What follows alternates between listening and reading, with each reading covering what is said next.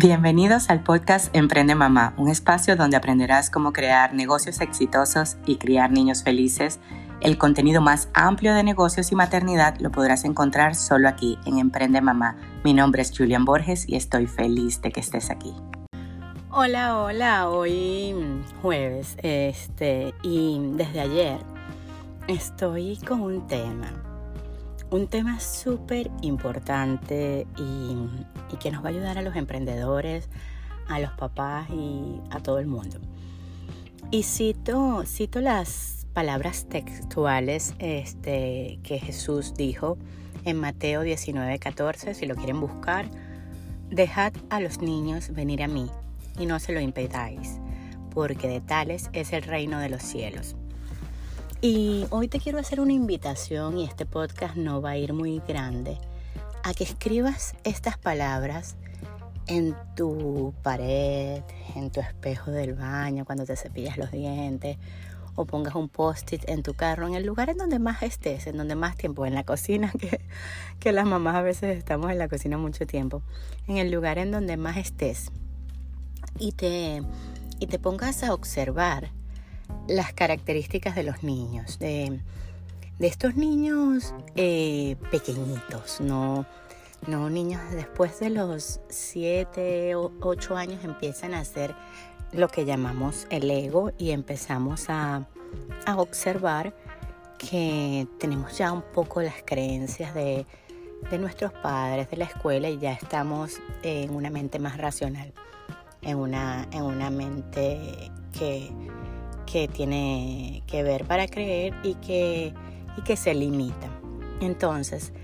dejad a los niños venir a mí. Y cuando Jesús nos da eso a mí, a mí me, me parece que nos estaba diciendo que seamos como niños, que, que seamos inocentes, que seamos alegres,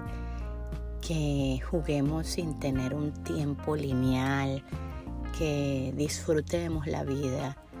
que no tengamos miedo los niños, de verdad. Muchas veces los padres somos los que tenemos miedo. Yo tengo la bendición, porque es la bendición de tener un, un niño súper, súper arriesgado, este, mientras que, que a Ashley le tocó superar miedos y yo particularmente hoy por hoy puedo decir que eran los miedos míos también, eran mis miedos y no hay duda de, de, de ser una buena madre, de que nada malo le pasara y todo eso. Entonces ahora me toca volver a que ella vuelva a su esencia, la esencia con la que nacen los niños sin miedo. Tú ves un niño que, que se tira en, en, la piscina, que esto pasa mucho en los Estados Unidos, sin saber nadar, este, o que se sube, por lo menos este Sebastián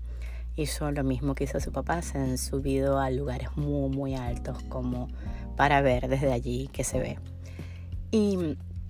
entonces deja, deja ese niño interno, deja esa felicidad que corra por cada parte de tu cuerpo. Si, si ahorita con toda la situación de las noticias este, no lo puedes hacer,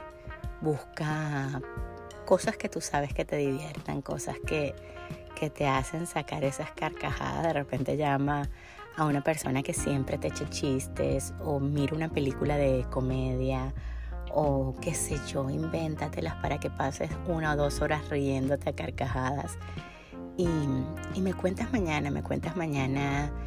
cómo te sientes. Observa a esos niños y, date permiso,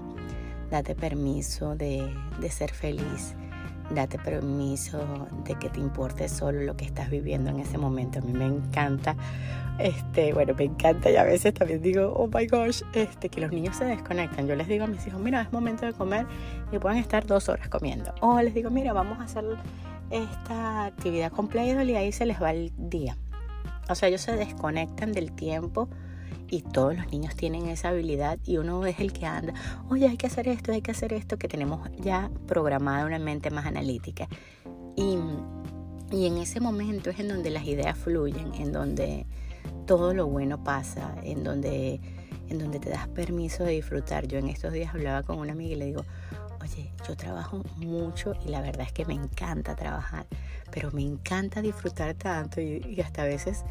hay cosas espectaculares y vivencias que me guardo solo para mí.